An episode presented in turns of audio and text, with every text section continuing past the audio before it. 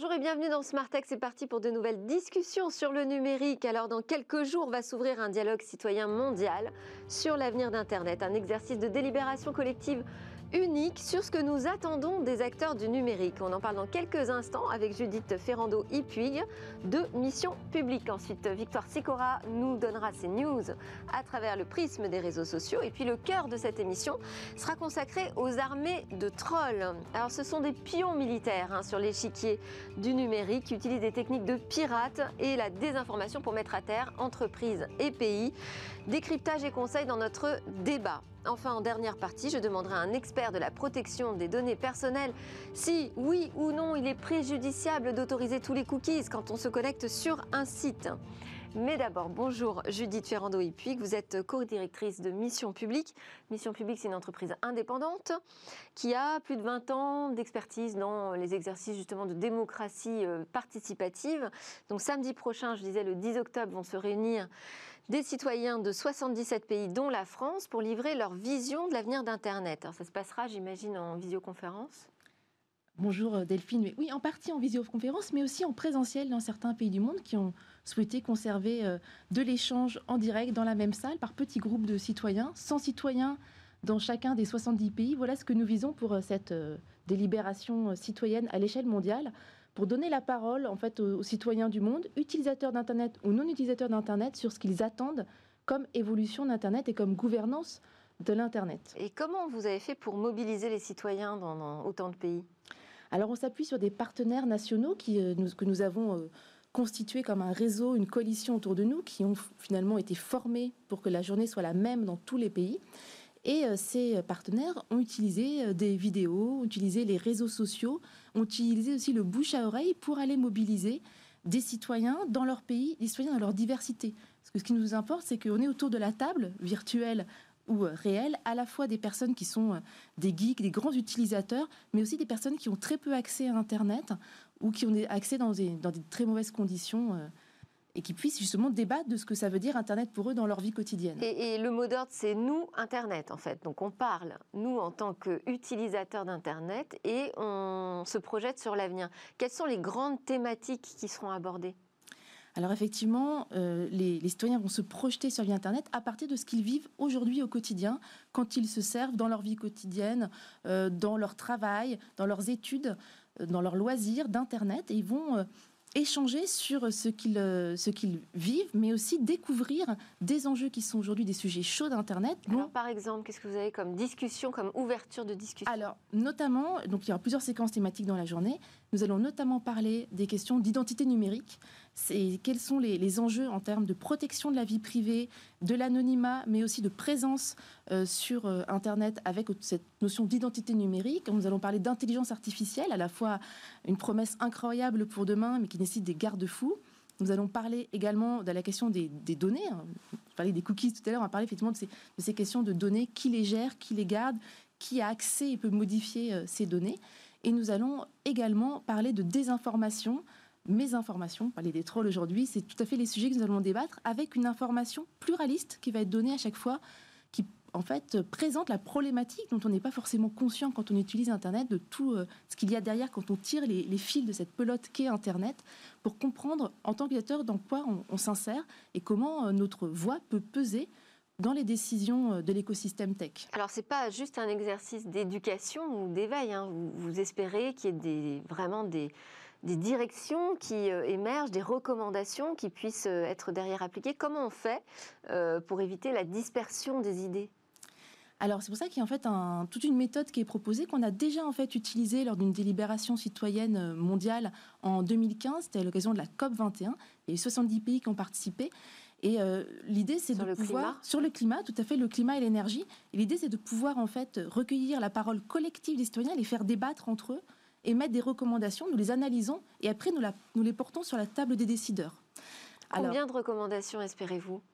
Alors, ce n'est pas tant un nombre, c'est plutôt parce qu'en fait, il y en aura euh, des, centaines, des milliers. On va nous faire un travail d'analyse pour les regrouper autour de thématiques, pour essayer de, comprendre les grandes tendances, mais aussi les clivages. L'idée, c'est pas de trouver des consensus, mais c'est de trouver de, vraiment de l'argumentation forte qui va ensuite venir éclairer les décideurs d'Internet, notamment au sein du Forum pour la gouvernance d'Internet qui se tient toutes les années pour réunir l'écosystème d'Internet. Cette année, c'est en novembre, c'est en Pologne, et les résultats seront présentés à ce moment-là. D'accord. Donc là, il va y avoir une journée complète euh, de discussion, euh, que vous, donc vous présenterez les résultats en novembre. Derrière ce, dialogue citoyen, il y a des partenaires, parce que ça coûte aussi de l'argent d'organiser ce type euh, d'événement. Alors on, note des partenaires tout à fait attendus, comme le World Economic Forum, Web Foundation, Wikimedia, l'UNESCO. Mais j'ai noté aussi qu'il y avait des Google et Facebook qui, qui, seraient présents également. Est-ce qu'on risque pas d'avoir une dérive commerciale finalement de l'utilisation des, des propositions alors en fait, pour nous, ce qui était vraiment important, c'était de mettre autour de la table pour concevoir euh, cette délibération citoyenne tous ceux qui ont un intérêt, un point de vue euh, sur l'avenir d'Internet. Et effectivement, les GAFA ont des intérêts, des points de vue, et on estimait que c'était plus intéressant qu'ils puissent les exprimer là, dans la manière dont on a conçu la journée. On fait part de leur, finalement euh, positionnement, comme du positionnement de, des promoteurs du libre ou de l'UNESCO qui est présent ou euh, euh, des Nations Unies et que ça puisse être débattu publiquement plutôt que se jouer en coulisses. C'est surtout ça qui est intéressant pour nous et qu'après les résultats en fait deviennent un bien commun qui intéresse tous les, euh, tous les acteurs d'Internet dans leurs positions divergentes également. Autre question, nous, Internet, est-ce qu'Internet, c'est pas déjà un exercice de démocratie participative? Tout le monde aujourd'hui peut s'exprimer très librement sur Internet, enfin en tout cas dans nos démocraties. Alors, dans nos démocraties, ça c'est aussi un point important, c'est que quand on a construit Parce que là, vous allez aller dans des pays où c'est plus compliqué? On va dans plein de pays où c'est plus compliqué, euh, dans des pays dans lesquels euh, la, position des gouvernements est, euh, est, assez ferme sur Internet, dans des pays où les l'expression peut être extrêmement dangereuse, notamment pour les militants associatifs. Et donc, justement, tout notre euh, travail était aussi de rendre le questionnement à la fois le plus complet possible, le moins euphémisé, mais ne mettre en danger aucun des citoyens qui viendraient dans la salle discuter. Alors, vous avez raison, Internet est un lieu formidable d'expression pour la démocratie, mais c'est aussi un lieu où s'expriment souvent les opinions individuelles sans forcément prendre le temps de, euh, construire avec l'autre un point de vue collectif. Et c'est ça l'exercice qu'on va faire. C'est pas simplement euh, la collecte de plein d'expressions individuelles, mais c'est la construction par la discussion collective de recommandations euh, argumentées et portées. Et derrière, pour s'assurer qu'il y aura des prises de décision, en fait, que ces voix seront entendues, comment on fait? Est-ce qu'on doit passer après par des pétitions, par exemple?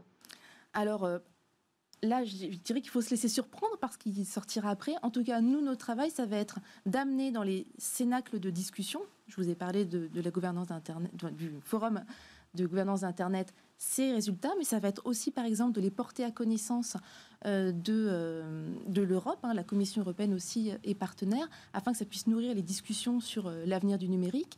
Le gouvernement allemand est aussi partenaire et va assumer prochainement la présidence de l'Union du, du, Conseil de l'Union européenne, pardon. européenne Et ça va être aussi l'occasion finalement de faire vivre ces résultats et de les mettre en discussion. C'est des résultats qui méritent d'être mis en débat et en discussion et de continuer à vivre. Si demain ça débouche sur des pétitions, très bien, pourquoi pas. Il y a plein de formes d'usage et d'appropriation qui seront euh, tout à fait utiles. Merci beaucoup Judith Ferrando, et puis co-directrice de Mission Publique. On enchaîne avec les actus de Victoire Sicora.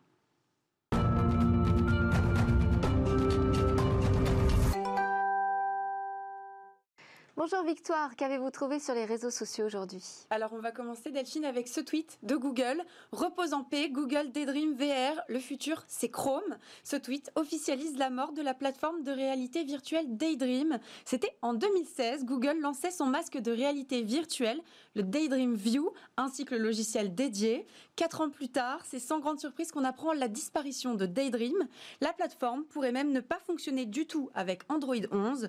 Google compte désormais se concentrer sur la réalité augmentée sur mobile et sur ses Google Glass. Bon, on continue avec un hashtag. Oui, et c'est le hashtag Birdwatch. Birdwatch, c'est la nouvelle création de Twitter pour lutter contre les infox, le but, mettre les internautes à contribution.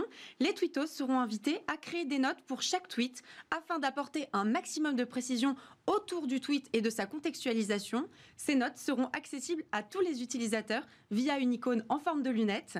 C'est Jeanne Manchung qui avait mis le doigt sur ce procédé, comme elle l'explique dans ce tweet, où on découvre d'ailleurs le formulaire qui sera mis à disposition des utilisateurs pour décréter si le tweet est porteur de désinformation ou non, et ainsi apporter des éléments de contextualisation.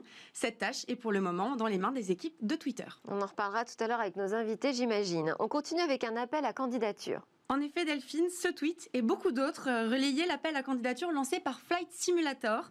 Les concepteurs du célèbre jeu de simulateur de vol de Microsoft vont lancer une version bêta privée en réalité virtuelle. Alors pour tester cette nouveauté, le jeu en appelle à des joueurs bien sûr passionnés. Afin d'espérer être sélectionnés, plusieurs conditions sont à remplir comme le fait d'être majeur, d'être propriétaire d'un jeu Flight Simulator, mais aussi d'être un insider ou encore de posséder un casque de réalité virtuelle, des conditions qui sont très loin de décourager les fans. Bon, on termine avec le teasing du premier SUV 100% électrique de Renault. Oui, il aura fallu d'un tweet et d'une photo pour enthousiasmer Twitter. Sur ce poste, on découvre en avant-première les lignes de ce SUV électrique. Ce qu'on voit, c'est la calandre avec des feux de diode avec des feux à diode, pardon, et bien sûr ce jaune signé Renault. Seulement quelques minutes après la publication de ce premier visuel du futur SUV Dacia, Frédéric Angeli, le responsable des programmes électriques chez Renault, a confirmé la présentation officielle de deux SUV électriques le 15 octobre. L'événement s'appellera le e-Waze et sera dédié à la mobilité électrique. Judith Ferrando, et puis, qu'est-ce qu'il y a une actu qui a retenu votre attention ces derniers jours? Oui, mais je pense comme beaucoup de, Français, c'est la question de la 5G. Et c'est vraiment le sujet sur lequel on voit qu'il y a... Euh, beaucoup euh, de paroles très éruptives, de noms d'oiseaux qui s'échangent et sur lesquels justement on a besoin de prendre le temps de débattre de manière apaisée en ayant de l'information. Moi, si vous me demandez ce que je pense de la 5G, je pense que j'aurai euh, des préjugés euh, assez peu intéressants sur la question. Par contre, j'ai besoin d'informations, comme beaucoup de, Français. Et c'est vraiment l'enjeu des délibérations citoyennes. Ça fera partie des sujets qui seront abordés? C'est des parties des sujets qui seront abordés dans certains pays de manière préparatoire parce que nous revenons l'an prochain avec un nouveau cycle With Internet dans lequel il y aura des nouveaux sujets qui sont liés en fait aux problématiques chaudes et clés du moment sur Internet. Et la 5G en fera partie. Ah, parce que l'avenir d'Internet, c'est très large finalement. Merci beaucoup Victoire Sicora pour les news et Judith Ferrando et puis co-directrice de Mission Publique pour cette annonce de samedi, ce grand débat citoyen mondial sur l'avenir d'Internet. C'est l'heure, nous, de parler des armées de trolls.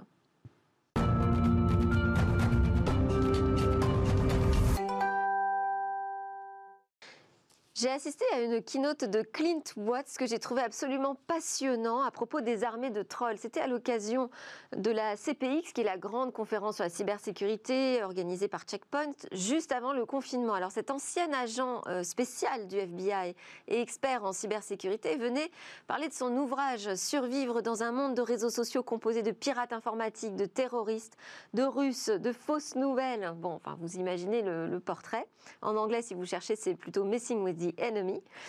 Clairement, il offre une vision euh, absolument terrifiante euh, des campagnes de désinformation et des opérations d'espionnage électronique, mais surtout, il dévoile aux dirigeants, aux citoyens, quelles sont les nouvelles techniques de guerre euh, auxquelles on doit faire face. Alors, les trolls, ce sont vraiment des nouveaux pions militaires hein, sur l'échiquier du numérique. On en parle tout de suite avec Virginie Févet, entrepreneuse spécialiste du marketing digital et des stratégies d'e-réputation. Benoît Grunemwald, expert en cybersécurité chez EZ France et Afrique francophone, éditeur de solutions de sécurité, et Gérard Haas, avocat à la Cour d'appel de Paris, cofondateur des Jurisnotes, qui organise des procès fictifs hein, pour interpeller la société civile sur les questions socio-juridiques d'aujourd'hui et de demain. Virginie Févé, vous avez dirigé plusieurs euh, entreprises. Vous conseillez aussi aujourd'hui des dirigeants euh, sur leur marketing, sur leur e-réputation. Est-ce qu'elles prennent aujourd'hui en compte ces nouvelles menaces, ces trolls qui peuvent les attaquer sur leur e-réputation Elles n'ont pas le choix, surtout. C'est-à-dire qu'en fait, même si elles décident de ne pas le faire, les internautes le feront à leur place. Donc aujourd'hui, il faut absolument euh, l'intégrer dans sa stratégie. Et puis, euh, je pense qu'il vaut mieux euh, travailler à anticiper plutôt que d'attendre que le problème arrive. Donc, ça se travaille en amont. Il y a vraiment des techniques d'anticipation. Parce que souvent, quand on parle de cybersécurité, finalement, on, pense à des logiciels, mmh. à des attaques, j'allais dire, assez classiques dans le numérique. C'est plus compliqué, non, d'éveiller les consciences des dirigeants sur ce type de menaces? Euh, Surtout qu'il y a des menaces de plusieurs, plusieurs sources. C'est-à-dire qu'en fait, une menace n'est pas forcément extérieure. je veux dire, l'attaque de l'irréputation, ça peut être un salarié, ça peut être un client, comme ça peut être aussi un concurrent. Donc il euh, faut aussi, euh, ou euh, tout simplement quelqu'un de malveillant. Donc il faut aussi se parer à différentes sources et, différentes problématiques. Benoît Grunemwald, chez EZ, vous travaillez évidemment sur des attaques classiques en matière de, cybersécurité. Est-ce que vous constatez, vous aussi, qu'aujourd'hui, ces armées de trolls, elles attaquent tout le monde finalement, à savoir et des citoyens et des entreprises, mais aussi des chefs d'État? Oui, bien entendu. On, s'aperçoit que ces attaques sont bien entendu euh, à l'issue euh, d'insiders, comme on dit, donc d'employés internes, euh, et pour lesquels on va contraindre la sortie d'informations, surveiller la sortie d'informations, parce qu'on protège ces brevets, mais on protège également les informations confidentielles de type Wikileaks, euh, sur lesquels on va retrouver des informations qui vont plutôt dénoter de comportement de l'entreprise face à ses responsabilités sociales, par exemple, plus autant que de brevets euh, technologiques. Et l'arme fatale, c'est quoi? C'est le chantage aujourd'hui qui est utilisé? Alors oui, l'arme fatale, c'est le, chantage. Et, du côté euh, de l'attaquant, le chantage peut être de différentes manières. On, peut euh, vouloir bloquer complètement l'entreprise. Euh, on l'a vu notamment avec Tesla, où un employé s'est vu offrir un million de dollars pour rentrer une clé malveillante dans l'entreprise. Et ensuite, on ne savait pas quel était le but de cette clé. Ça pouvait être de l'exfiltration de données ou simplement de bloquer le la super, euh, la super, euh, la super usine. Et puis euh, côté, côté entreprise, eh bien, il faut protéger cet accès à l'information en laissant les employés travailler, mais en évitant que les données ne fuitent. Il y a le chantage, il y a aussi le harcèlement, la désinformation complètement. Et, en termes de désinformation, euh, on va plutôt euh, se placer à l'extérieur, où on va avoir euh, sur les réseaux sociaux des, des trolls ou, des, actes de, désinformation qui vont arriver de différentes sources. et bien souvent, elles vont réussir à attaquer l'intérieur, l'interne, pour aller subtiliser des informations, notamment de connexion, donc les logins et les mots de passe, pour ensuite arriver dans l'entreprise et récupérer ces informations en propre. Maître Haas, euh, donc euh, Clint nous dit que les armées de trolls euh, piratent pas nos ordinateurs mais nos esprits. Alors du coup, c'est compliqué. Comment est-ce qu'on peut imaginer un procès contre des trolls? Alors, c'est très intéressant parce que le procès contre les trolls, c'est le procès contre les libertés et la liberté d'opinion. Euh, le fait que je puisse dire quelque chose qui ne vous est pas agréable, c'est quand même pour moi une possibilité de m'exprimer. Et donc le troll, il faudra montrer que c'est un troll.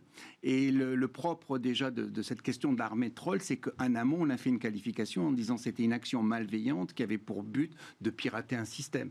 Donc vous voyez, ah, d'abord il y a, euh, si vous voulez, la qualification. Euh, donc ça, ça sera le premier enjeu qu'il faudra mener là-dessus. Mais il était normal en fait qu'il y ait des trolls à partir du moment où vous travaillez autour de l'expérience client, l'expérience client, euh, lorsque vous le mettez en marketing, c'est aussi derrière le marketing, il y a quand même des techniques de manipulation, de communication. Donc il est normal que des États, que des pirates s'emparent de ce système ou des organisations, des ONG, pour pouvoir communiquer et faire passer leur message. Alors ensuite, on va le qualifier lorsqu'il attaque une entreprise de troll, euh, mais on a aussi des moyens de contrecarrer là-dessus. Euh, mais c'est un parcours très complexe puisqu'il faudra déterminer qui se cache derrière le troll. Et souvent, les trolls, ce sont des perruques, ce sont des anonymes. Et alors, ils travaillent, on l'a vu, hein, pour, à cartographier les réseaux sociaux, récupérer des données euh, personnelles ou confidentielles de l'entreprise. Est-ce que ça, euh, c'est pénalisé par la loi? Oui, on a, on a un cadre juridique, on peut agir. en même temps, on peut considérer que ce sont des données euh, ouvertes, des données numériques qu'on trouve sur les réseaux sociaux aussi parfois. Ah, le problème du piratage, c'est qu'en fait, on rentre dans un système sans avoir été autorisé, et même dans ces outils, euh, pour pouvoir y il ne faut pas provoquer. S'il y a une infraction, oui. Voilà, si on provoque, on devient complice d'un acte. Donc il faut tout ça bien l'organiser. Mais le souci, c'est de voir que ce sont aujourd'hui des États qui s'emparent en fait de, ces systèmes pour attaquer des entreprises ou même des concurrents qui veulent déstabiliser en fait d'autres entreprises. Et donc on voit cet impact et euh, c'est très compliqué ensuite d'arrêter, euh, comme, comme, on le dit. On rentre après dans l'irréputation, c'est-à-dire comment on va freiner tout ça. Et là, il faut des techniques, c'est des coûts, et toutes les entreprises et tous les pays ne sont pas dans les mêmes positions pour pouvoir réagir. Il y aurait déjà eu des procès contre des armées de trolls? Oui, il y a eu déjà des procès. Alors les procès, on, les a rencontrés. Alors d'abord, vous avez le cas de Sony. Euh, qui avait fait l'objet d'une déstabilisation par la Corée du Nord. On a systématiquement et tous les jours des actions. Euh, alors, avant, c'était utilisé dans les médias Il y, avait des attaques qui se faisaient dans des articles qui étaient virulents. Aujourd'hui, c'est très simple, si vous voulez, de prendre euh, le pilotage d'une entreprise, de rentrer dedans, de la faire chanter, de se présenter aussi comme un white hat en lui disant, bah, écoutez, voilà, tu payes et puis je, ou alors de carrément euh, de voir des propos qui sont mis. Et, le problème, et c'est là où l'irréputation et puis les outils sont, sont nécessaires, c'est que c'est très compliqué à maîtriser. Donc on, est dans, on rentre dans le cadre d'une gestion de crise. Et c'est pour ça qu'on parle d'armée troll, mais qui fait appel en fait aux spécialistes, à une gestion de crise. Et beaucoup d'entreprises ne sont pas, euh, si vous voulez, configurées pour pouvoir répondre à ce genre d'attaque. Alors cette gestion de crise, justement, Virginie Févec, comment on gère euh, On se retrouve, on est, euh, chef d'entreprise, on se retrouve attaqué sur son irréputation. Il y a des fausses informations qui circulent, des faux bilans financiers, pourquoi pas, une campagne de dénigrement sur les produits. Comment on gère cette situation de crise? Déjà, il y, a un- chiffre qui m'a beaucoup alerté. C'était le chiffre qui disait qu'une personne sur deux pense avoir une totale liberté d'expression sur les réseaux sociaux. Donc ça, dit aussi une chose, ça dit que les gens ne sont pas conscients de l'impact que ça peut, avoir finalement euh, sur l'image d'une entreprise ou d'une personne. Euh, Aujourd'hui, euh, il y a aussi des études qui montrent l'impact sur la perte de chiffre d'affaires, qui est colossal. Même les médecins, hein, avec Google My Business, simplement, quelques commentaires de patients mécontents et le médecin peut être boycotté. C'est vrai qu'il faut absolument, absolument faire une veille permanente. C'est vraiment un enjeu. Euh, et ensuite préparer, euh, préparer s'il y a une crise avec des scénarios potentiels en fonction des Et différents On cas fait quoi? On achète des faux avis positifs euh, en contre-attaque? Non, parce que je, je pense aussi qu'on est passé. tout à l'heure, c'était intéressant le sujet aussi, hein, malveillance ou ignorance. Oui. Est-ce qu'on est vraiment sur des cas de personnes qui veulent vraiment porter atteinte à l'entreprise ou l'ignorance et des avis un peu spontanés euh, sur l'entreprise ou, des avis négatifs euh, dont l'impact n'est pas mesuré. Il faut aussi bien faire la distinction. Euh, et je pense qu'on est quand même dans l'ère de la transparence. Et l'entreprise a besoin de communiquer en permanence avec de la transparence. Les cas qui ont été les mieux gérés ont été les entreprises qui ont pris la parole au bon moment avec un bon interlocuteur, mais qui ont, qui ont su dire les choses en tout cas. Oui, der- derrière la, la- la prise de parole, donc c'est vrai qu'il y a des communiqués, il faut expliquer la situation, il faut jouer la transparence, mais il faut porter plainte. En fait, si vous voulez, derrière ça, il y aura toujours après, si on reste inactif, si on reste silencieux, on dira qu'il n'y a pas de fumée sans feu. Le problème aussi de tout, de, de- de- de tout ce phénomène, c'est aussi il faut répondre. Alors soit on va répondre par de la diffamation, soit on va répondre par du dénigrement, soit on va répondre par de la, défor- de la désinformation, soit par du harcèlement, soit par du chantage, soit par de la menace, euh, soit par de la dénonciation calomnieuse. Mais il faut absolument répondre. Euh, De toute manière, après, ça va rester parce que la réponse qui va être donnée va rester aussi. Et on- quand on interrogera l'entreprise, s'il n'y a pas eu de réponse, s'il n'y a pas eu une réplique, ça lui sera fatal. Donc, Vous êtes faut- d'accord avec ça, Virginie Févé Il faut porter plainte parce que ça peut aussi se retourner contre l'entreprise. On a le cas de figure euh, récent d'un restaurant qui effectivement a déposé plainte pour un commentaire qui était abusif et qui s'est pris derrière une déferlante de commentaires négatifs parce Oui. que en fait tout est dans la mesure aussi de la position de victime. C'est-à-dire que euh, certains internautes, si la, réponse en face est disproportionnée, d'un coup. euh, Oui, mais ça, c'est l'effet Streisand. Mais en, en même temps, ça voudrait dire qu'il faut alors laisser la place à la communication et puis ou- oublier que en fait, on est dans un état de droit et que derrière ça, euh, le seul qui peut euh, garantir, si vous voulez, la défense de ses intérêts, c'est quand même le juge et, et c'est pas le- la vindicte populaire. Donc, il faut faire un peu attention. C'est vrai qu'il faut en la mesurer. justice, euh, maître Vasse. Oui, euh, pour un avocat, c'est quand même un peu fondamental. Mais au-delà de ça, il y, y a les deux. En fait, je veux dire, tout ça est complémentaire. Il faut les solutions technologiques, il faut les solutions euh, d'enfouissement et, et avec des agences. Et, et on, on communique pas. Enfin, si vous voulez communiquer aussi, il y a un problème de responsabilité derrière ça. Donc, il faut bien euh, cibler et voir le message que l'on donne. Être transparent aussi. Il faut faire aussi attention parce que euh, donc il y, a, il y a tout ça à organiser, mais en même temps, il faut réagir. Il faut pas se laisser faire euh, parce que ça peut être, je dis, fatal pour l'entreprise. Le, le problème du troll, c'est oui. cette fatalité, si vous voulez, si jamais on ne réagit pas. On détruit une entreprise, on détruit une image, et donc il faut quand même après continuer à, vivre. Alors c'est euh, Benoît Grunemwald, vous allez confirmer quand même, parce que c'est ces armées de trolls, on ne parle pas juste de quelques trolls sur des forums, hein, là on parle vraiment d'organisation. Euh, Aujourd'hui, elles utilisent des outils de piratage euh, tout à fait classiques qui permettent justement de les qualifier de cybercriminels. hein. Elles font du défaçage de sites, du déni Des de attaques de DDoS, des du comptes délit de compromis. Mhm. Et, et ce que l'on voit aussi, c'est important dans l'entreprise, il faut faire en sorte que l'employé devienne un maillon fort et soit intégré dans le processus dès le début. C'est-à-dire que euh, vous disiez tout à l'heure que l'on peut avoir, on peut utiliser des informations qui vont être de libre accès. C'est-à-dire qu'on n'a pas forcément besoin de rentrer dans l'entreprise directement pour aller chercher des informations. On l'a vu, nous, avec une opération qui euh, visait à récupérer des informations sur des entreprises du domaine de l'aérospatial et euh, du militaire qui utilisaient des faux comptes LinkedIn et des faux sites web montés de toutes pièces qui récupéraient les informations sur les comptes LinkedIn des employés pour créer des offres d'emploi adéquates et ainsi les attirer dans leur filet. Donc ce qu'il faut bien, c'est faire en sorte que l'employé soit averti de sa responsabilité, lui aussi, lorsqu'il communique sur les réseaux sociaux et qu'il expose sa vie dans l'entreprise. Est-ce que ça marche la technique du pot de miel?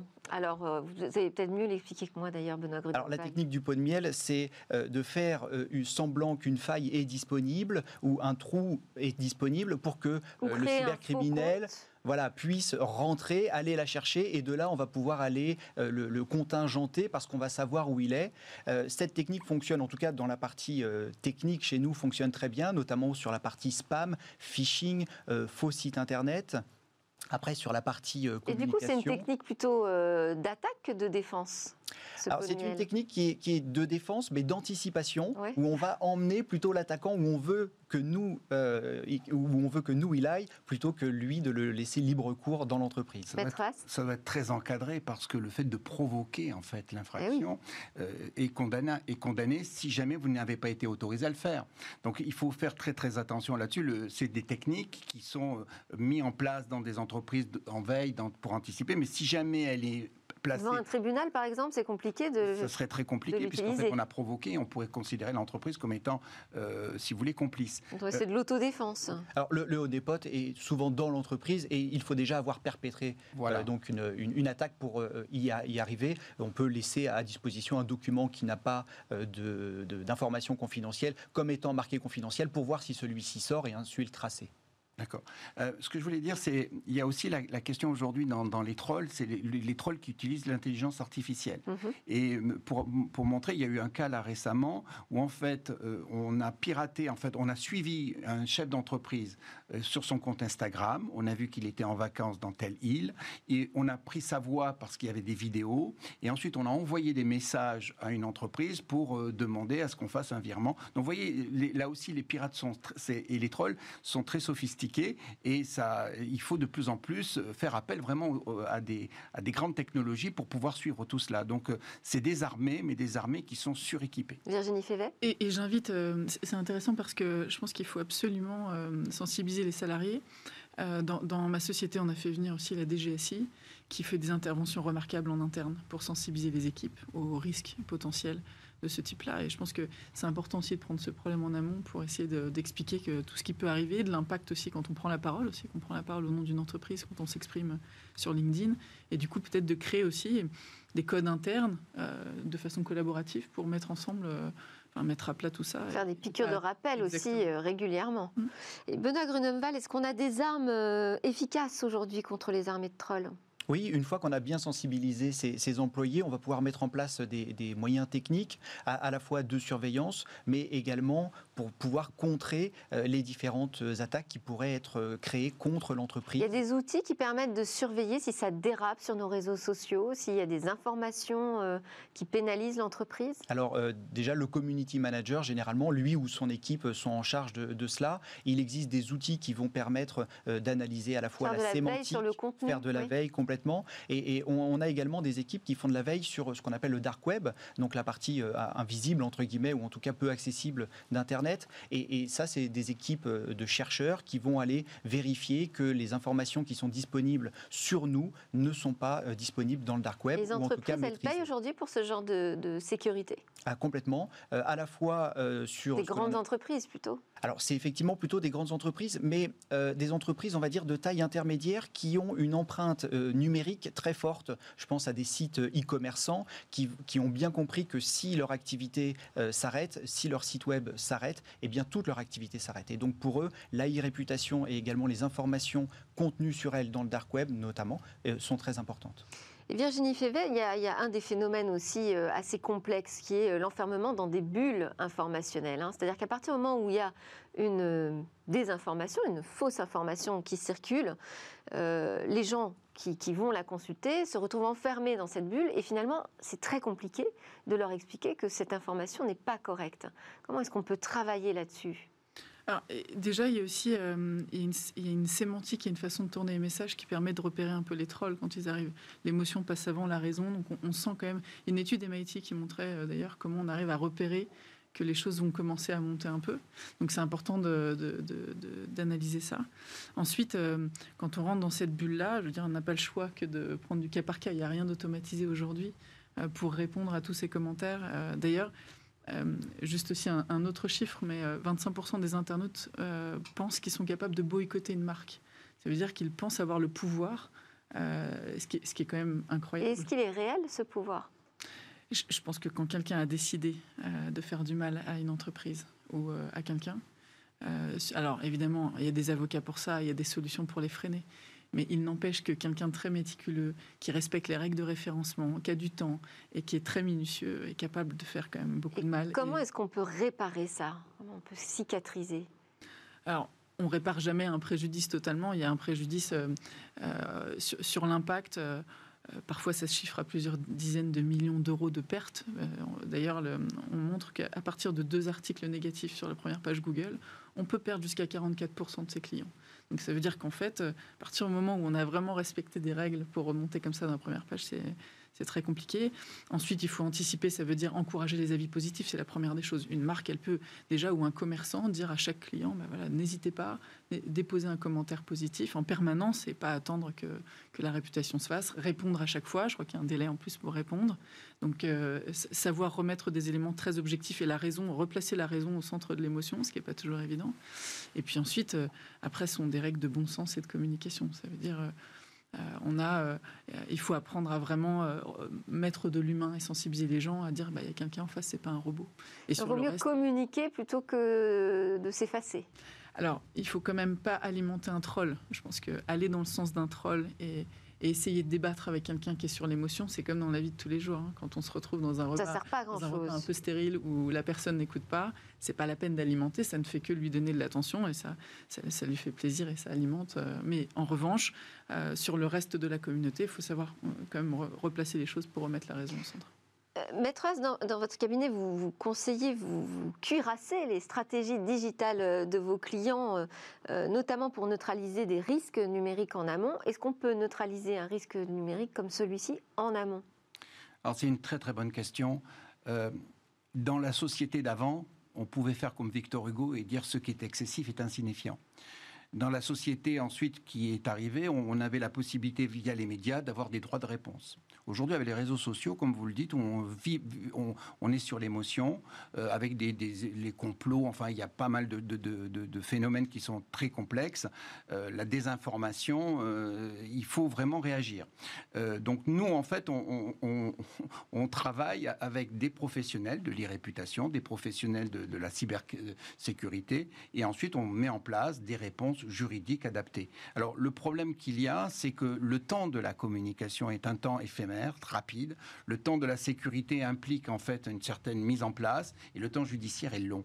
Donc en fait, il faut coupler l'ensemble des, des, interventions euh, pour que derrière ça, il y ait une réaction il y ait une réparation avec des outils et derrière ça aussi il y ait eu en fait on puisse suivre à la trace ce qu'a dit l'entreprise. Alors après nous on a des actions, on va lorsqu'on arrive, on arrive quand même à attraper euh, si vous voulez les trollers en fait ceux qui se cachaient derrière, on en arrive à les avoir euh, et et après, bien aussi avoir mettre Mais en place. Il faut garder une... des, des, documents, par exemple, des preuves spécifiques. Oui, les adresses IP. Alors c'est là où on travaille. Là, c'est l'autre côté, c'est-à-dire que avec toutes ces sociétés qui permettent de, de, donner des réponses, on essaye aussi d'avoir de l'adresse IP, d'avoir. Enfin, là aussi, dans la communication, il y a aussi l'onépote, mais inversé, c'est-à-dire vers les médias. Ce que je voudrais dire aussi, c'est que dans les entreprises, on n'a pas. Le service communication était un service communication média et pas assez DSI, pas assez un, un système d'information.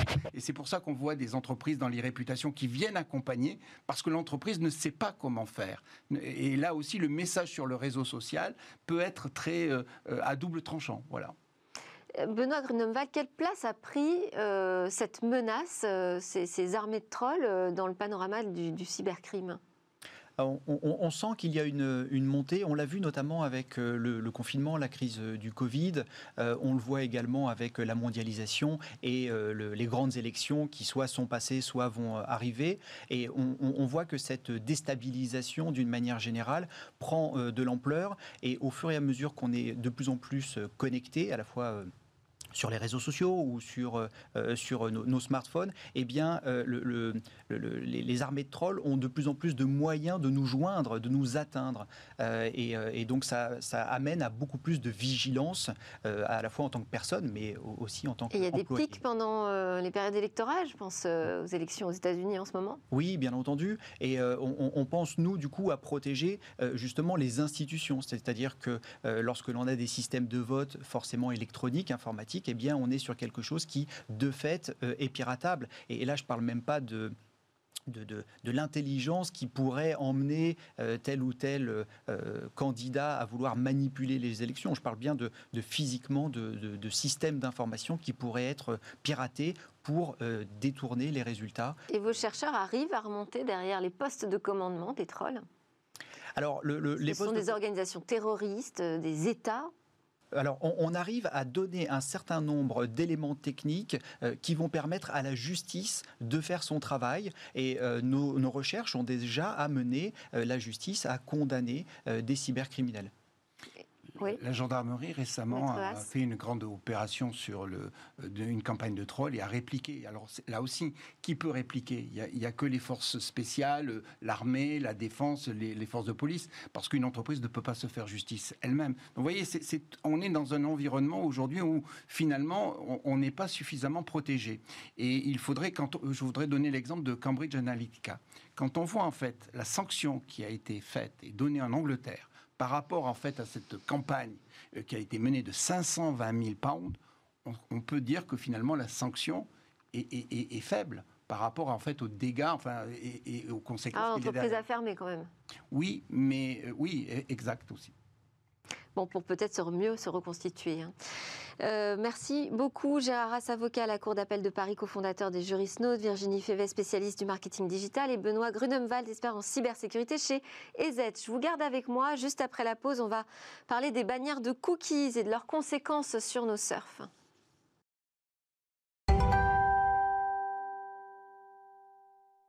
Nous sommes de retour pour la suite de Smart Tech. Virginie Févet, spécialiste e-marketing.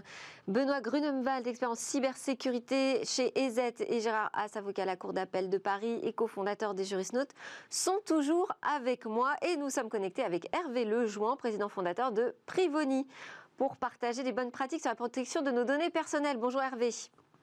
Bonjour Delphine. Alors aujourd'hui, vous allez m'aider enfin à répondre à cette question. Est-ce que c'est grave si je clique oui en acceptant tous les cookies quand je visite un site? Mais on va peut-être commencer par expliquer déjà ce que c'est un cookie. Oui, alors déjà, ce qu'est un cookie? Ben, Un cookie, c'est un petit fichier en fait qui est laissé euh, par le site euh, sur votre ordinateur lorsque vous naviguez. Euh, après, il y a deux types de cookies. Il y a le cookie, ce qu'on appelle les cookies tiers, qui sont des cookies qui sont externes au site, c'est-à-dire de sociétés extérieures au site. Et vous avez le cookie des sites qui sont euh, laissés là souvent pour gérer vos préférences, pour vous permettre par exemple de conserver votre panier quand vous êtes sur un site de e-commerce ou alors de gérer la langue de votre navigateur. Donc, euh, sachant que vous êtes en français ou en anglais, donc c'est plutôt utile. Mais il y a tout cet aspect cookie tiers, justement, qui eux sont pas des cookies qui viennent du site proprement dit, mais qui sont des sociétés extérieures qui vont là tracer votre comportement, vous identifier, et pas en tant que Delphine ou Hervé, bien entendu, mais en tant que tout votre comportement sur le, sur le net. Et là, derrière, bah, ça va vous amener ce que vous connaissez, vous, et ce que nous connaissons tous, c'est-à-dire un ensemble de, sentiments liés à euh, cette impression d'être tracé en permanence, Lorsque vous cherchez une voiture, euh, ben, vous allez vous retrouver avec des publicités qui concernent les voitures. Donc, euh, et puis ce qu'il faut savoir, c'est que c'est tout un écosystème qui est derrière. C'est-à-dire que ces cookies tiers en appellent d'autres. Et c'est souvent lorsque vous surfez sur un site, c'est des dizaines, voire des centaines d'appels qui s'effectuent derrière en temps réel pour essayer de mieux comprendre qui vous êtes, votre comportement, et donc d'adapter au mieux les publicités qui vont vous être présentées. Quand vous parlez des autres. cookies tiers, c'est par exemple le, le pouce euh, j'aime de Facebook qu'on retrouve sur euh, une page d'article. Alors oui, alors celui-là, effectivement, tout à fait. Il y a le push j'aime de Facebook et puis il y a aussi euh, des cookies tiers euh, nombreux et variés, dont les noms, euh, je ne vais pas en citer parce qu'il y en a des centaines, mais qui sont justement inconnus du grand public. Et c'est bien ça la différence. C'est-à-dire qu'autant Facebook et Twitter et LinkedIn, vous les connaissez. Alors d'ailleurs, il faut savoir que des fois, Facebook a euh, des cookies et aussi ce qu'on appelle aussi un tracker qui est installé sur votre ordinateur alors que même vous n'avez pas de compte Facebook. Donc Facebook va pouvoir aussi faire partie de tout ce monde de, de- de- de- suivi du comportement alors que quand bien même vous n'avez pas de compte Facebook. Mais eux au moins ils sont entre guillemets, vous avez un like Facebook, mais il y a tout un tas de cookies où vous voyez rien, c'est complètement transparent. Euh, entre guillemets, dans le sens où vous ne voyez rien, et, et derrière Invisible, vous ne pouvez pas analyser. ouais. Voilà, plutôt invisible, absolument. Euh, et du coup, alors, est arrivée cette bannière euh, de consentement des cookies pour donner un peu la main aux utilisateurs là-dessus. Euh, quelles sont les règles aujourd'hui qui doivent être respectées en matière de cookies? Que dit la Ah bah loi? écoutez, bah, écoutez, suite justement à, cette explosion en fait euh, de, cookies tiers euh, sur les sites, bah, le RGPD, entre autres, le Règlement général de la protection des données, a mis en œuvre avec euh, l'ensemble des pays des règles pour dire il doit y avoir plus de transparence et un consentement de l'utilisateur. Donc sont arrivées ces bannières de cookies sur les sites. À chaque fois que vous visitez un site, vous vous retrouvez avec une bannière. Alors ça a commencé il y a quelques années par une bannière qui vous disait OK, en gros, hein, oui, donc ça vous c'était, c'était pas du tout euh, transparent ni clair. Et puis plus récemment, il y a eu des avancées en disant vous devez permettre à l'utilisateur de faire des choix et de lui autoriser de, de dire soit oui, soit d'aller dans des paramètres qui vont lui permettre de lister. Alors là, c'est vrai qu'aujourd'hui, on arrive quand même dans des choses extrêmement complexes pour un utilisateur. Vous avez des listes à n'en plus finir de ces fameux noms de cookies tiers. Euh, ça peut être des centaines, où vous allez devoir dire oui ou non. Alors, euh, bien sûr, la plupart des gens ne comprennent pas. Et d'ailleurs, la CNIL, le 17 septembre, a fait des nouvelles recommandations justement pour aller arriver à plus de transparence, encore une fois, plus de clarté, plus de facilité. Et ce qui est plus important, peut-être, si jamais il n'y a pas de choix de l'utilisateur, alors par défaut, ce sera non versus oui. Alors bien sûr, ce n'est pas encore adopté, mais on voit bien cette tendance qui est de, de dire que c'est très complexe aujourd'hui. Il faut le répéter site par site pour chaque utilisateur. Et en plus, si vous effacez vos cookies, eh ben, faudra le recommencer sur le même site le lendemain matin. Donc en gros, c'est quelque chose qui est assez contraignant. C'est pour ça d'ailleurs que certains navigateurs proposent de le faire et de bloquer ces cookies tiers par défaut. Quasiment tous les navigateurs ont une option pour le faire, ainsi que des extensions extérieures. Alors du coup, est-ce que c'est pas beaucoup de bruit pour rien, là, toutes ces histoires de bannières, si finalement il suffit d'utiliser un navigateur euh, adapté Bah, écoutez, euh, oui, mais alors encore faut-il le paramétrer. Alors c'est vrai qu'il y a, alors c'est ça, il y a- c'est tout le paradoxe, c'est-à-dire que si vous avez un navigateur effectivement qui vous permet très simplement de cliquer et de dire je bloque ces cookies tiers, grosso modo, euh, effectivement, vous allez plus être ennuyé euh, par, un certain nombre de ces cookies tiers. Mais encore une fois, pour les utilisateurs, ce sont des choses qui ne sont pas forcément simples d'accès. Euh, dans certains navigateurs, c'est même assez complexe d'aller trouver l'option. Vous avez le mode de navigation privé qui vous le garantit aussi, mais toujours pareil, il faut trouver ces modes. Donc la plupart du temps, les gens, ben, ils, ils- ils surfent et ils vont pas dans les paramètres changer ça. Donc, Je voudrais oui, juste peut- euh, faire réagir euh, nos invités en plateau, parce qu'on arrive à la fin de, de cette émission. Virginie Févet, un commentaire sur ces bannières de cookies c'est une grosse tra- tracasserie pour les internautes, aussi pour euh, les sites. Pour les entreprises, c'est compliqué. Notamment. Euh, sachant qu'en plus, c'est quand même pour avoir. Enfin, je, je- euh, il y a tout un sujet hein, de pouvoir conserver ces données et que je respecte, mais c'est vrai que c'est quand même dans le but d'améliorer aussi la navigation, c'est dans le but de, de pouvoir personnaliser la publicité, et c'est c'est aussi, euh, c'est aussi un avantage pour l'internaute. Et c'est vrai que quand on arrive sur certains sites aujourd'hui, je, je rejoins l'avis. euh, euh, ça devient complètement, euh, on ne sait plus où cliquer et, et ça devient compliqué. Et c'est comme tout, je pense qu'il faut Il y a absolument. quelque chose ça. encore à affiner, certainement. Oui. Un dernier mot C'est un, grand débat. C'est un grand débat. En fait, euh, on, on- on- on met en avant pour euh, répondre, si vous voulez, à, à la Chine, aux États-Unis, euh, une souveraineté numérique. Dans ce cadre-là, il faut quand même qu'on ait des politiques fortes. Et le cookies en fait partie. Bon, merci beaucoup Hervé Lejoin. On a bien compris quels étaient les impacts, en tout cas quand on clique sur ces euh, bannières de cookies. Merci euh, à tous, euh, chers invités. Merci aussi de nous avoir suivis. C'est presque la fin de Smart Tech. À suivre quatre jeunes pousses dans le Lab Startup et nous on se retrouve demain pour de nouvelles discussions sur la tech.